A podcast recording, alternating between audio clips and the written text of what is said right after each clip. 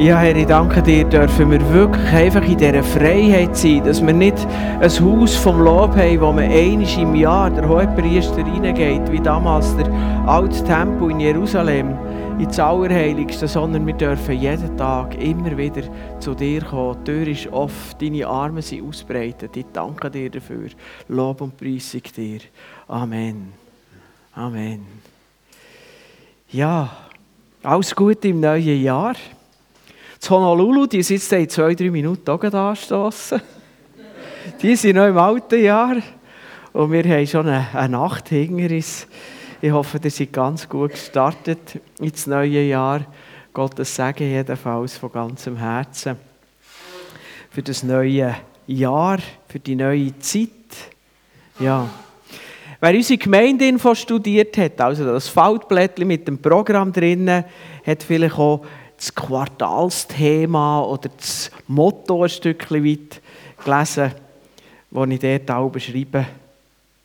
Gesamtbild steht dort. Und dazu habe ich Geschichte erzählt. Geschichte, das ist ja nicht eine wahre Geschichte, aber die, die Parabel fast von diesen drei Maurern, die alle auf der gleichen Baustelle arbeiten.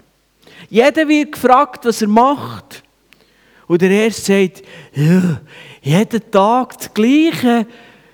Zement drauf, ein Stein, wieder Zement drauf, ein anderer Stein. Es einerlei, es ändert nichts, immer das Gleiche. Der Zweite gesagt, ich habe hier Arbeit. Damit kann ich Lohn verdienen, meine Familie ernähren. Ah, ich bin so dankbar dafür. Als man dem Dritten die Frage gestellt hat, haben seine Augen angefangen zu leuchten, sein Gesicht hat glänzt und er hat gesagt, wir bauen hier einen Dom und ich darf dabei sein. Alle haben haargenau das Gleiche gemacht. Aber es ist eine ganz andere Sache, ob man das Gesamtbild hat oder nicht. Und das kann man ganz leicht auch auf unser Leben und auf unseren Glauben übertragen. Und das möchte ich heute Morgen am Anfang von diesem Jahr tun. Ich habe vor einer Woche Weihnacht ein bisschen auf das Jahr 2022 zurückgeschaut, ein bisschen auf die Herausforderungen, die sie dabei verbunden waren und einfach versucht zu zeigen, Weihnachten ist, dass Jesus genau in all die Situationen hineinkommt. Er hat nicht den Palast gewählt, sondern den Stall. Und heute möchte ich vorausschauen und zeigen, wie wichtig es ist, dass man das Gesamtbild sieht. Und ich möchte das anhand vom Beispiel von Abraham machen. Eigentlich ist ja der Abraham der ganz grosse Glaubensheld der Bibel, der Vater vom Glauben.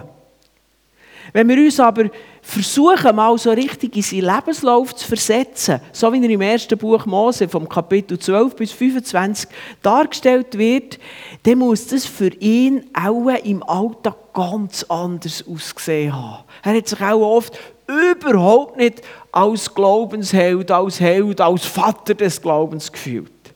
Ich meine, Gott hat ihn berufen, in ein Land zu ziehen, aber der Abraham hat gar nicht gewusst, woher. Erklär das mal deinem Vater.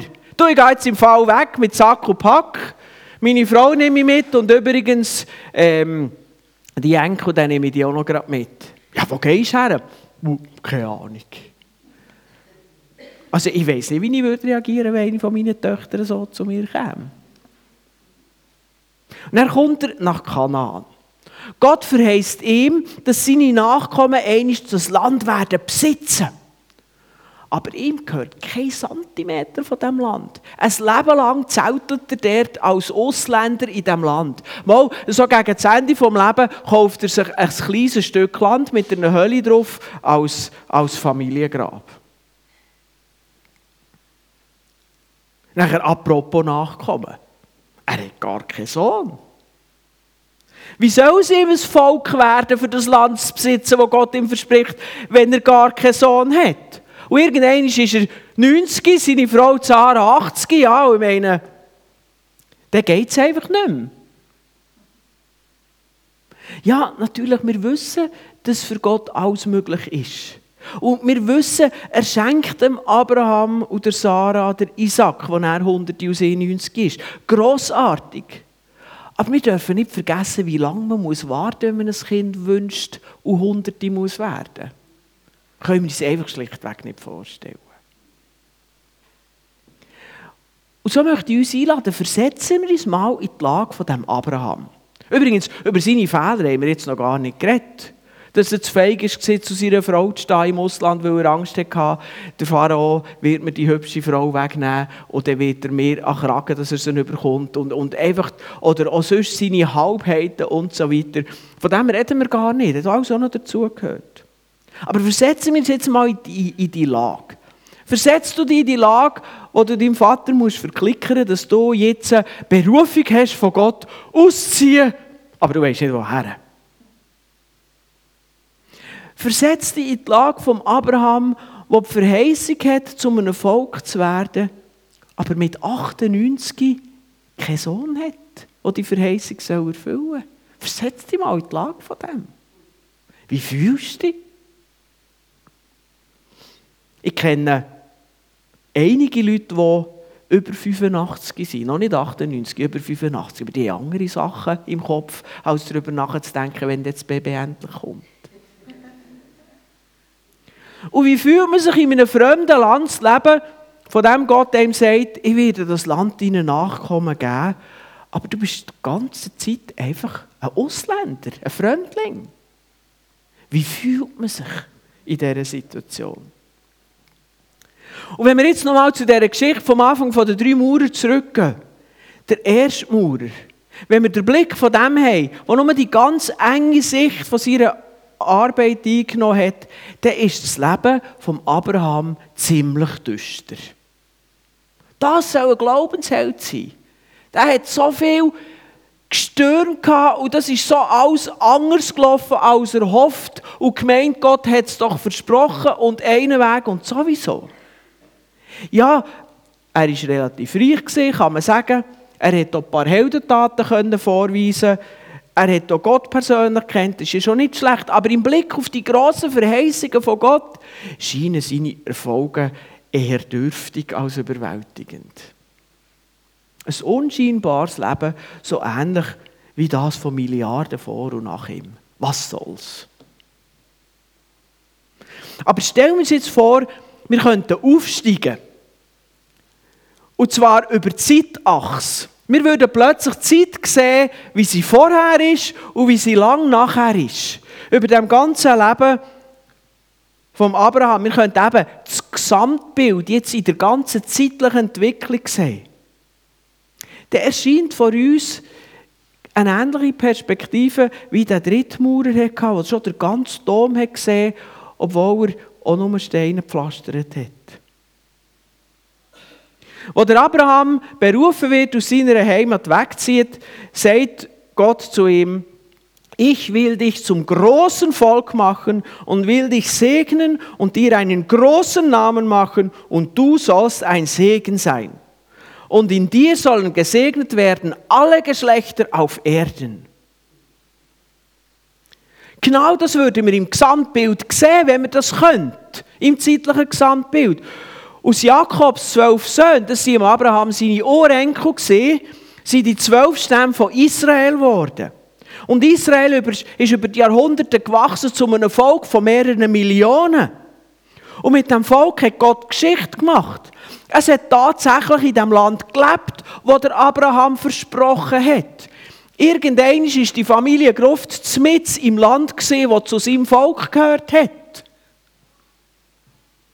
Und aus Israel ist Jesus Christus, der Erlöser von der ganzen Menschheit hervorgegangen. Wenn das nicht ein Segen für alle Völker ist.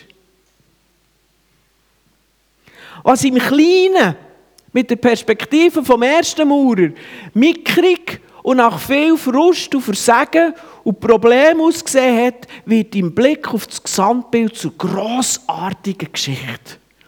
Abraham der Stammvater von Israel, der Vorfahr von Jesus Christus. In ihm wird die ganze Welt gesegnet. Die Bibel führt ihn als einen der grossen Glaubenszeugen. Und sie bezeichnet ihn als Vater von allen, die glauben, oder als Vater von vielen Völkern.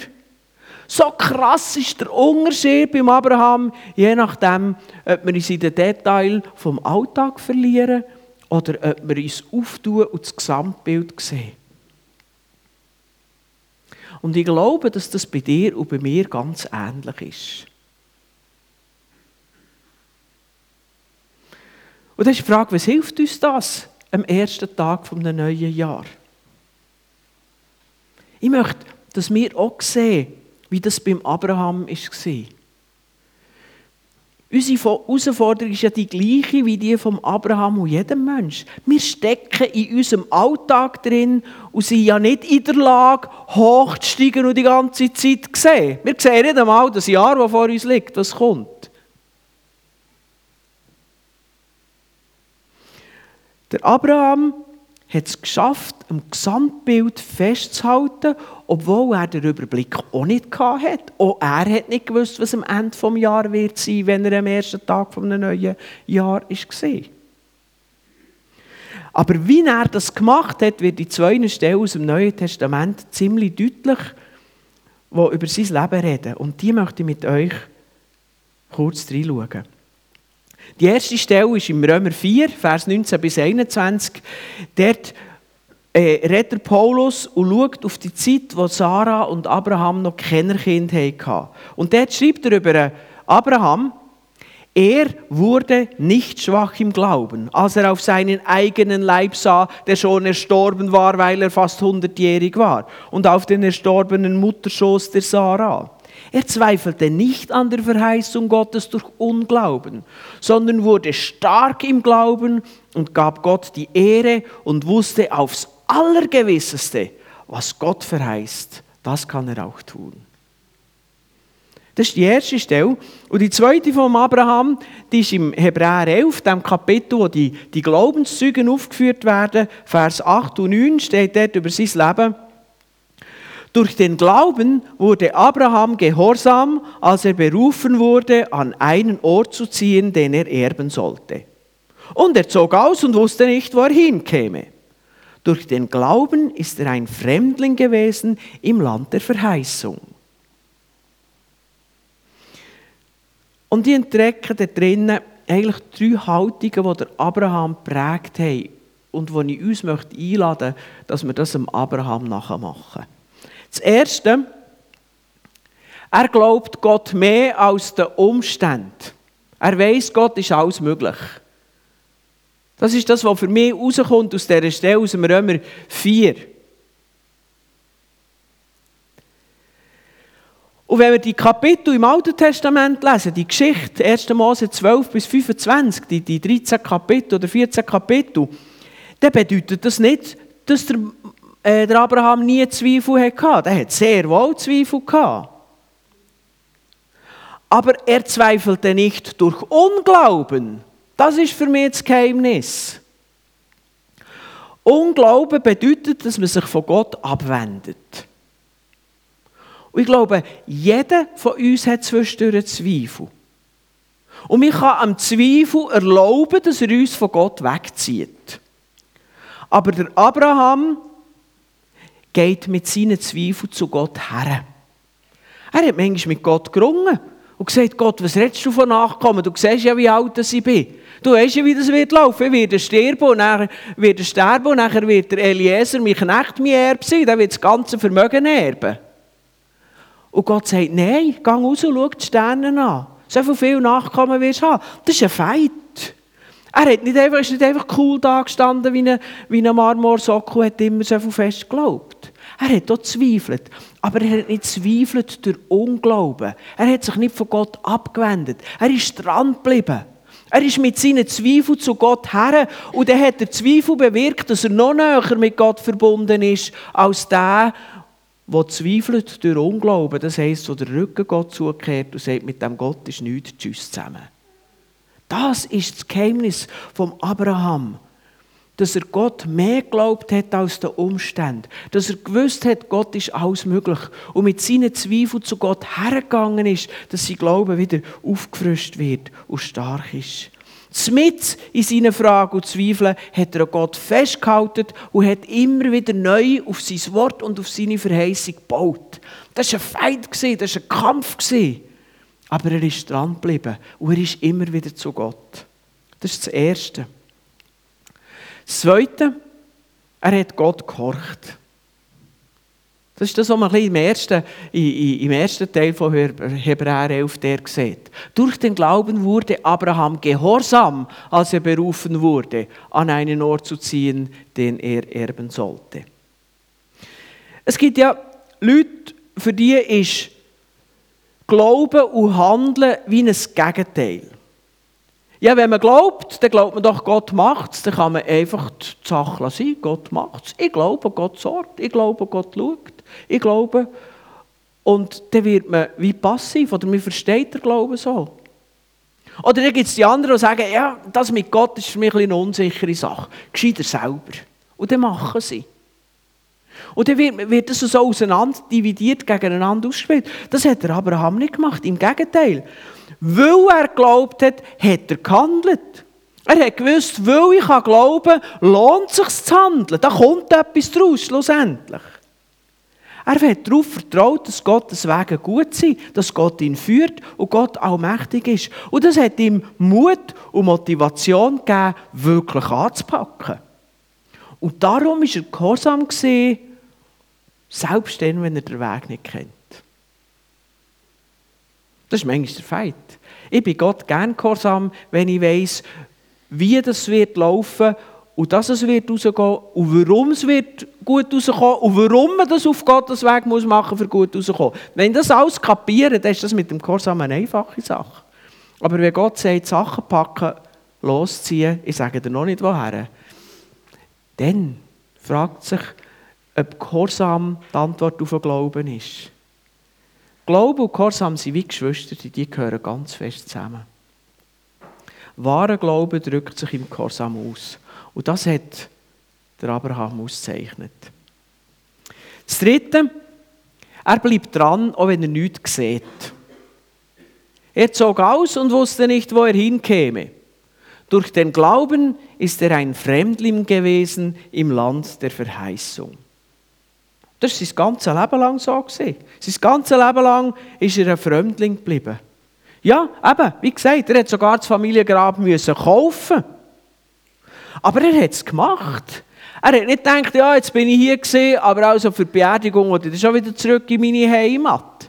Er hat gesagt, nein, Gott hat verheißen, dass das meine Heimat ist. Dann wollte ich auch meine Frau da begraben. Und auch er selber ist der begraben worden ein Zeichen, dass er glaubt hat, dass das, was Gott sagt, dass das sein Land ist, dass das so sein Land ist, auch wenn er nichts gesehen hat davon. Das ist erst 400 Jahre später nachher gekommen. Aber er hat es jetzt schon, wie soll ich sagen, wie gesehen im Glauben. Danach gelebt. Er hat so gehandelt, wie wenn das, was Gott ihm verspricht, auch wirklich Realität ist. Und ich möchte eigentlich die drei Punkte, die ihr da vorne seht, so zusammenfassen. Während der Abraham mit seinen menschlichen Augen nur das kleine Bild vom Alltag können sehen, so wie das vom ersten Maurer, die Perspektive, nimmt er mit den Augen vom Glauben die große Perspektive wahr. Der dritte Maurer hat der Dom auch noch nicht gesehen. Der hat auch geglaubt, dass das Steine bauen aufgrund von einem guten Architekten einen Dom wird. Und nicht so ein Stall. Obwohl, das ist auch schon nicht schlecht. Und genau um das geht es. Wir müssen lernen, uns nicht von dem, was wir mit unseren menschlichen Augen sehen, bestimmen, sondern wir müssen uns von dem bestimmen, was wir mit den geistlichen Augen sehen. Dann können wir das Gesamtbild erreichen. Und so war es beim Abraham. Und da passt eben auch das Bild von diesen drei Mauern sehr gut. Und ich möchte uns einlassen, wir so ins 2023 gehen. Ja, es ist unmöglich, mit den eigenen Augen zu sehen, was die grossen Gedanken von Gott sind. Das sehen wir einfach noch nicht. Die Zeit wird kommen, aber die ist jetzt noch nicht da. Wir müssen wieder Abraham das Gesamtbild lehren, mit den Augen vom Glauben sehen. Und das ist mein Aufruf für das Jahr. Schau dein Leben mit den Augen vom Glauben an. Schau dein Leben mit den Augen vom Glauben an. Ich wünsche mir, dass du das machst in diesem Jahr. Dass du dir das fest hinter die Ohren schreibst und immer wieder neu vom Abraham dort lehrst. Schau auf 2023 und sag dir, dass das, ähm, dass das Bild vom Glauben realer ist als das Bild, das du mit deinen physischen Augen kannst sehen Wir sind sehr prägt von unserer Gesellschaft und sagen, real ist, was ich sehe. Und wir sind uns nicht bewusst, dass das, was die Augen vom Glauben sehen, eigentlich viel realer ist, weil es ewig ist, weil es Zeit und Widerstand überwindet. Das, was wir mit den Augen sehen, das kann morgen anders sein. Deine Gesundheit, Beziehungen, dein Wohlstand, der Frieden, den wir in diesem Land haben und so weiter. Das kann alles ändern. Das ist schon eine gewisse Realität, aber, aber, aber sehr brüchig. Aber das, was der Glaube kann sehen, das ist die wahrhaftige Realität. Und das Nächste, das, was Gott will, ist gut. Das, was Gott will, führt zum Ziel. Und das, was er geplant hat, wird er mit Sicherheit tun. Halte dem fest. Halte dem fest, auch wenn du vielleicht zur Zeit nicht kannst verstehen, warum Gott das so macht. Manchmal fragen mich Leute, warum lädt Gott es zu? Und ich kann ihnen nicht einfach eine Antwort geben. Wir verstehen das manchmal, vor allem mit unserer menschlichen, irdischen Perspektive nicht. Und Gott verlangt auch nicht von uns, dass wir das verstehen, sondern er verlangt von uns, dass wir drin trotzdem vertrauen. Und ich möchte das mit der Mut haben. Und ich möchte dich auch einladen, dass du den Mut hast, Gott zu gehorchen in diesen Situationen. Gott zu gehorchen, wenn er dir etwas sagt, das dir nicht einleuchtet. Und zuletzt, bleib dran, auch wenn du noch nichts kannst sehen auch wenn du über lange Zeit nichts kannst sehen ich möchte, dass du so durch dein Leben durchgehst in diesem neuen Jahr. Und ich möchte uns als Gemeinde hier einladen, dass wir unsere Gemeinde so sehen. Gott hat die Gemeinde in diesen über 96 Jahren von ihrem Bestehen immer wieder gesegnet und durch viele Schwierigkeiten durchgeführt. Die Leute damals haben auch nicht gewusst genau, wie es weitergeht. Wir können heute zurückschauen, das ist einfach. Aber wir können auch nicht vorher schauen, aber wir können vorher vertrauen. Und ich möchte uns einladen, dass wir das machen. Weil wir wissen, weil wir darauf vertrauen, dass Gottes Gedanken und Pläne immer gut sind, sehen, immer gut sind und auch immer werden gut sein. Und darum möchte ich auch einladen, lernen wir die Gemeinde mit den Augen vom Glauben zu sehen. Und für das Kleine und das Grosse einfach nochmal im Mittelpunkt setzen, möchte ich abschließen mit einem Gleichnis, wo Jesus über das Reich von Gott weitergibt. Über so, wie sich das Reich von Gott unter uns entwickelt. Jesus selber hat es in Matthäus 13 erzählt, Vers 31 und 32, und dort heißt es, das Himmelreich gleicht einem Senfkorn, das ein Mensch nahm und auf seinen Acker säte. Das ist das kleinste unter allen Samenkörnern. Wenn es aber gewachsen ist, so ist es größer als alle Kräuter und wird ein Baum, dass die Vögel unter dem Himmel kommen und wohnen in seinen Zweigen. Ist das nicht das, was der Abraham erlebt hat?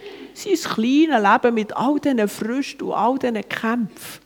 Und was daraus geworden ist, wenn wir in der heutigen Perspektive schauen, wo wir wissen, aus dem, was Gott durch Abraham da hat, ist Jesus gekommen, unser Erlöser. Gemeinde, die weltumspannend ist.